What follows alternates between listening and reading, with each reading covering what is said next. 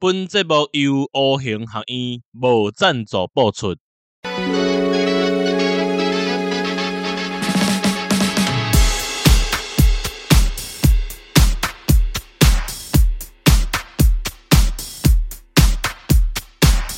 台湾文化真正赞，意气风发真厉害，人才辈出有四海，好山好水招你来，人客啊来泡茶哦，我是王维啦。咱今日同款邀请到这个爱台湾的少女杨欣竹，大家拍声鼓励。大家好，嘿，过来就是咱的助理主持人文谦，大家欢迎。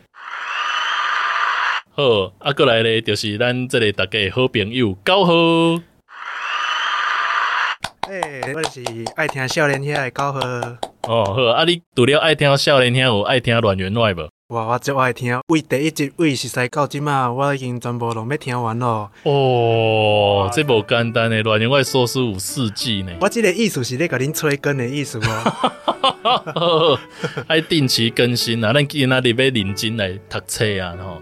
就是咱顶一集讲到这个欣竹吼，去买到这个阿强啊，拍来要安怎？啊，今日吼，咱就要好好来讲一本册。一本册伊的作者吼，主要有两个，对，一个作者叫做王丽，啊，伊算是一个军事专家，伊有一个粉丝页叫做王力第二战研所，伊用这个理性的方式去分析咱台湾的这军事的发展。啊，过来另外一位是沈博洋教授，伊即嘛是犯罪学教授以外，伊是这个乌行学院的院长。啊，这乌行学院哈，伊就是咧教咱台湾这个民防、民防的这个知识啦，就是讲万不一台湾有一天发生战争，啊，台湾的这个民众是要怎么回应啦？吼，啊，这个乌行学院伊有四个主要的课程，对一是资讯作战，对二是避难实作，对三是卫生与基本教护，对四是现代军事科普。即马有拄到这个统战的一件代志啊，金主啊，你看了这本册了，你感觉上互你印象较深的部分是倒位？我是想讲，读这本册了啊，我会当去安怎辟谣，因为这本册就是有讲到就这中国创作出来谣言。那我是想说，看这本书，我可以怎么样去破除那些常常在赖啊长辈群里面那种谣言？我可以怎么样去跟其他人诉说，让他们不要相信这些假资讯？也顺便是了解到底台湾军事的真相，或是说里面书也有讲到，呃，如果说解放军真的攻台的话，会是什么样的情形？嗯，你有看到什么款的谣言？什么中国那边只要全部的飞弹哦，几千枚全部打来台湾，那台湾就被飞弹血洗，我们就会投降了。这种谣言，那它里面第一章就提到，算是有破解。我们等一下都可以来讲这个内容。我感觉在中国对台湾的谣言吼，讲一句较简单的啦，就是讲吼，应该台湾吼当做塑胶啦，敢若讲咱是伪造啊，未甲伊抵抗。像讲头先讲的，因中国有足侪几千粒的飞弹嘛吼。但是呢，以这本册来讲，讲你买这个飞弹哦，你要散布伫中国的东南沿海，你就要用车来载。其实中国的东南沿海，伊是足侪山的呢。啊，你要吊很侪飞弹，一定会去用发现嘛。所以咱其实有足侪时间会使准备的。这本册内底阁有足精确的数字，甲你讲哦，你这个飞弹，你的精准度爱到偌侪，啊，你的数量爱偌侪，你才有法度有机会拍到咱台湾的建筑嘛。啊，台湾嘛有一寡爱国者飞弹会去甲你拦截，所以毋是讲这个飞弹吼全部摕来弹台湾，啊，台湾就会去互你安尼乖乖去互你拍。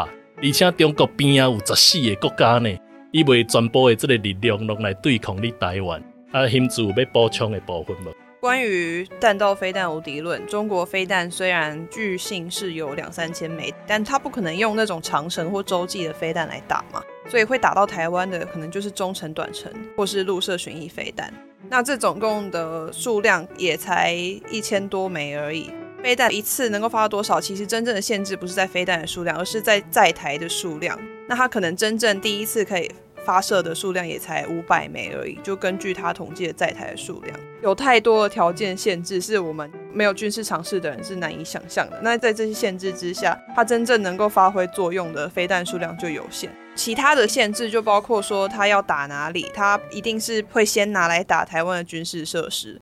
如果一般民众去想说，哦，我家会不会被飞弹打到？这种就是多想，因为他如果拿飞弹来打你家，那就是在浪费钱。那更不用说中国其实跟很多国家接壤，对印度还有很多其他国家，它都是需要有防范的能力。它不可能说所有有的飞弹都拿来打台湾，这样子其他跟它有军事冲突的国家马上就也对它产生威胁了。所以我觉得这些东西我们在看谣言的时候都要考虑进去。对啊，像头先兴祖讲的，这个长城飞弹为什么未对台湾？应该讲伊不符合经济效益嘛，就是讲飞弹会使弹到美国、弹到华盛顿的，啊，你讲来拍接近的台湾，对不？啊，这都加开钱的嘛，所以未做这种的代志。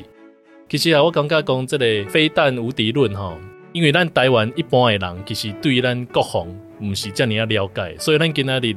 要来讲这本册，就是让大家有一个基本的认识了哈。对中国哈，是毋是过度的美化吼？因为咱拢收到一寡像片面的资讯啊。我觉得还有就是这种谣言，确实是都低估了台湾抵抗的能力。他们要发射飞弹的话，前面一定会有许多的部署跟动员。那这些东西其实都是远端可以观察到的。远端观察到这些东西的时候，美国啊、台湾或日本这边都一定会有动作可以做防范。台湾这边也不是没有防范的措施，把这些军事设施全部都分散部署，让他们要摧毁一个地方就要花好多枚飞弹才能完成。那其实要能够让整个台湾。所有的军事能力都瘫痪的话，是他们的飞弹数量是完全不够的，所以我们可以说分散式部署就是对这个状况很好的防范。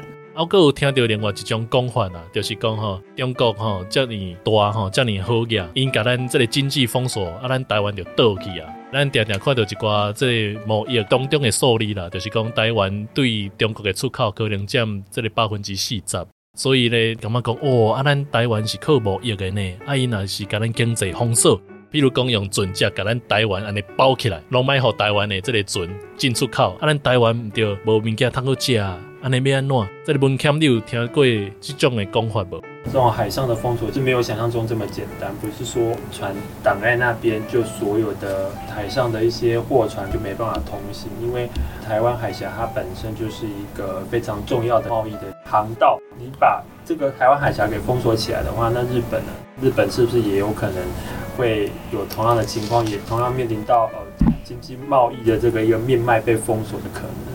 嗯，就是讲像咱这个台湾边的国家嘛，像这个韩国啊、日本嘛，做生意嘛是爱经过咱这个台湾海峡，伊嘛袂使互中国这边吼，甲咱经济封锁上久嘛。对，对，日本跟南韩的海运生命线会有一半以上都要通过台湾的周边。那台湾周边的海域其实是呃世界上主要的经济贸易的航道，好像有一半以上就是大型载量的货船都一定会经过台湾附近。所以他们封锁台湾，他们绝对不是只能影响到台湾而已。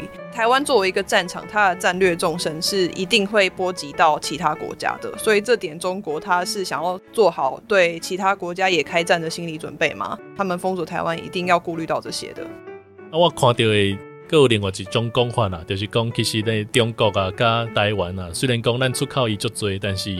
咱较像是一种双生的关系啦，就是讲，因为台湾甲中国的这个转口贸易，其实已经是足久啊。就是讲，虽然咱卖物件互中国，但是中国嘛需要台湾的一寡技术啊，比如讲一寡半导体的技术，吼，还是讲较先进的这个技术，经济封锁对中国嘛是一种伤害啦。所以这个谣言吼，就是讲大家嘛卖伤惊吓。兴祖，听讲你有参加到五行学院，是不是？哦，对，我就是有参加这本书的作者沈博洋创办的黑熊学院的课程。他们是说希望以浅显易懂的方式，让台湾人能够学习现代战争知识，以及为战争做避难规划准备。课程主要会分成基础营跟进阶营。基础营的部分，我其实非常推荐大家参加，因为它前面也会有那种一般的军事科普。会有阿共打来怎么办里面一些内容，当然整本书会比较多嘛，但是它基础营就会给你总览一下常见的军事谣言，破解它。那它也会有那个资讯战，就是中国是怎样传播假讯息，在现在我们可以看到的范围里面。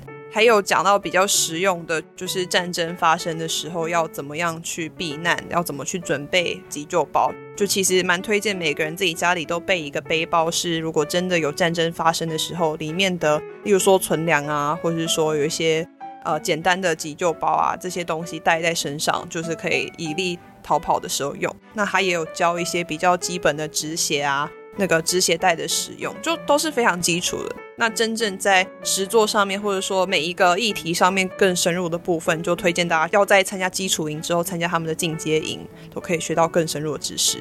嗯，就是讲这个 O 型行业吼，就是专注伫这个民防的这个部分。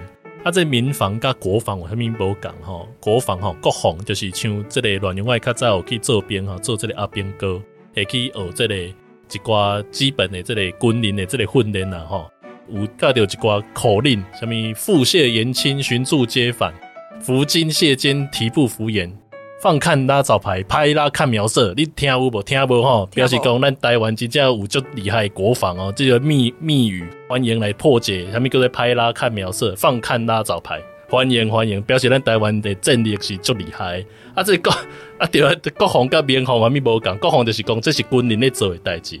啊，民防吼，就是讲咱一般人民呐，你嘛莫想讲咱是军人，吼，咱对的就是讲咱来保命嘛，吼，咱来知影讲咱来安怎保护咱家己。啊，对二是讲咱有法度做一寡后勤补给的部分无，这是咱第二步爱去做的。啊，像讲咱这个各位听这个乱源外所属的听众朋友，哦，恁即马咧做的吼，就是用咱家己的方式去熟悉着咱台湾的这个军事，去知影讲吼，中国会用什么款的手段。哦，要对付咱台湾，台湾人若是有家己的认知，有家己的信心，相信就会使阻挡咱这个中国的这个领地作战啊。我觉得整本书就是阿共打来怎么办这本书，还有黑熊学院他们一直想要强调的事情是，其实，在军事上面，台湾已经有蛮好的能力，我们也有我们的盟友，美国、日本，他们是都会为台湾提供协防的。但具有这些能力还不足够，因为我们更有可能，我们其实最弱，防御上面最弱、最害怕的地方，其实就是台湾人的心防。因为台湾人就是作为一个资讯战被打击的重点的地方，大家也知道，我们就是假消息、假新闻满天飞，就到处散播以美论、以台论这些东西，让台湾人其实对国军普遍信心是不足够的。很多人都以为说，解放军只要攻台，我们马上就会下跪投降、统一这样子。但其实我们从这本书，还有黑熊学院他们介绍课程，都会学习到说，这些谣言其实是非常脆弱，然后也都不属实。那台湾其实有自己的防御力，台湾人其实只要了解到正确的资讯是什么，那战争来的时候，我们就是做好自己的避难准备工作。讲了真好，因为呢，我乱源外听过一句话，就是讲哦，中国感觉讲吼，这个怕台湾啊，不如买台湾；买台湾不如骗台湾。就是咱头先讲的一寡，不管是这个军事啊，吼，还是讲这个经济封锁，其实不成立的哦。但是即马就是惊讲，咱台湾人这个无怕就家己导航啊，是毋是？这个高和对啊，咱台湾人，十届咧，那咧迄个选举的时阵，奇奇怪怪的消息啦，特别严重。就像新池的迄个电话啊，蛮多民众可能也有接到类似的。嗯，而且我们在按怎回应嘛，对吧？这个文谦，你有什么款的看法？我的想法也跟新池一样，就是。就是最主要，我们不要等美国要来解放台湾，或是日本要来解放台湾。首先的是，台湾的民众应该要自己要有意识的，呃，去抵抗中国的，不管是软实力或者是硬实力的这一种文攻武吓。像金池他所遇到的这种针对朱吉的一种电话的策反，其实也是一种统战的一种方式。但是台湾人到底有没有真正呃有能力，或者是？有抵抗的意志去防范中国的明显的或是暗地里的威胁，我想也是所有会协防台湾的这些盟国想要看到的。所以这也是这本书的作者以及黑熊学院通过这样一个军事一个科普集，有让台湾的民众啊能够更清楚的啊认识台湾的国防的问题，或者是去破解中共的一个谣言。嗯。对，我觉得呃，刚刚讲的很重要，就是我们台湾人想要别的国家帮忙，我们自己首先要展现出我们是有想要防卫自己的决心，我们是没有想要被中国并吞的这个决心。我觉得我希望传达的观念，或是这本书也想要传达的观念是，台湾人备战才能止战，备战不是求战，我们要避战的话就要备战。这才是正确的，因为我们唯一能够阻止中国对台湾的野心的方法，就是让他们打台湾的代价变大，而不是认为自己跪下去或是求饶就能够换来和平的现状。从乌克兰战争，或者说其实从历史上的战争都可以看到说，说签和平条约都是战争的前兆。所以那些呃诉求想要签和平条约的政客，我们就可以知道说他到底是在帮台湾人，还是在帮我们的敌人。无毋对，咱大家会记得吼，顶一个甲中国签和平协议的迄个国家叫做西藏，大家就知影咱爱签啊是毋签啊吼。